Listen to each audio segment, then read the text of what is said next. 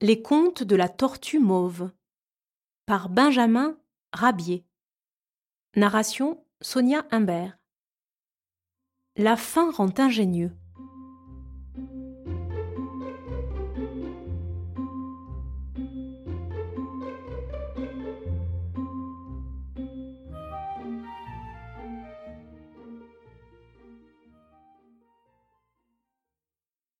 Trois pauvres chiens vagabonds déambulaient sur la route. Abandonnés de leur maître, sans emploi, le ventre creux, ils étaient en proie aux pires pensées. Si seulement nous touchions une indemnité de chômage, dit le premier. On ne fait rien pour les chiens, reprit le deuxième. J'ai une idée, jeta le troisième. Allons rendre visite à Cléophas, le chien de garde du château de Traînefeuille. C'est un brave type, naïf, plein de rondeur, et qui, entre nous, n'a pas inventé le fil à couper le beurre. De plus, il a toujours près de lui une pâtée confortable et copieuse. Allons-y. Et une fois en place, laissez-moi parler.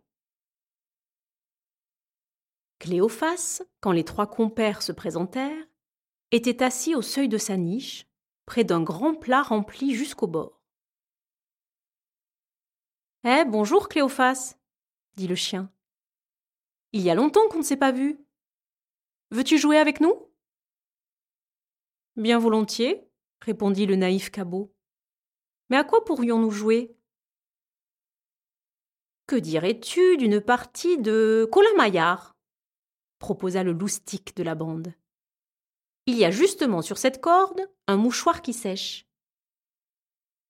Ah oui, c'est cela.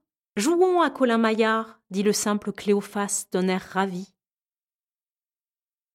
Et c'est toi qui vas t'y coller, reprit le loustique en bandant avec le mouchoir les yeux du confiant chien de garde.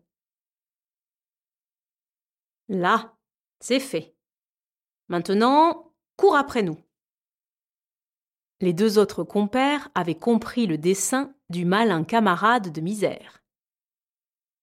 Tandis que Cléophas, les yeux bandés, cherchait à tâtons les joueurs, ceux-ci nettoyaient le plat.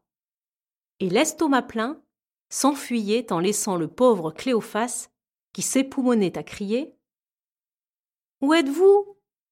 N'allez donc pas si loin pour jouer.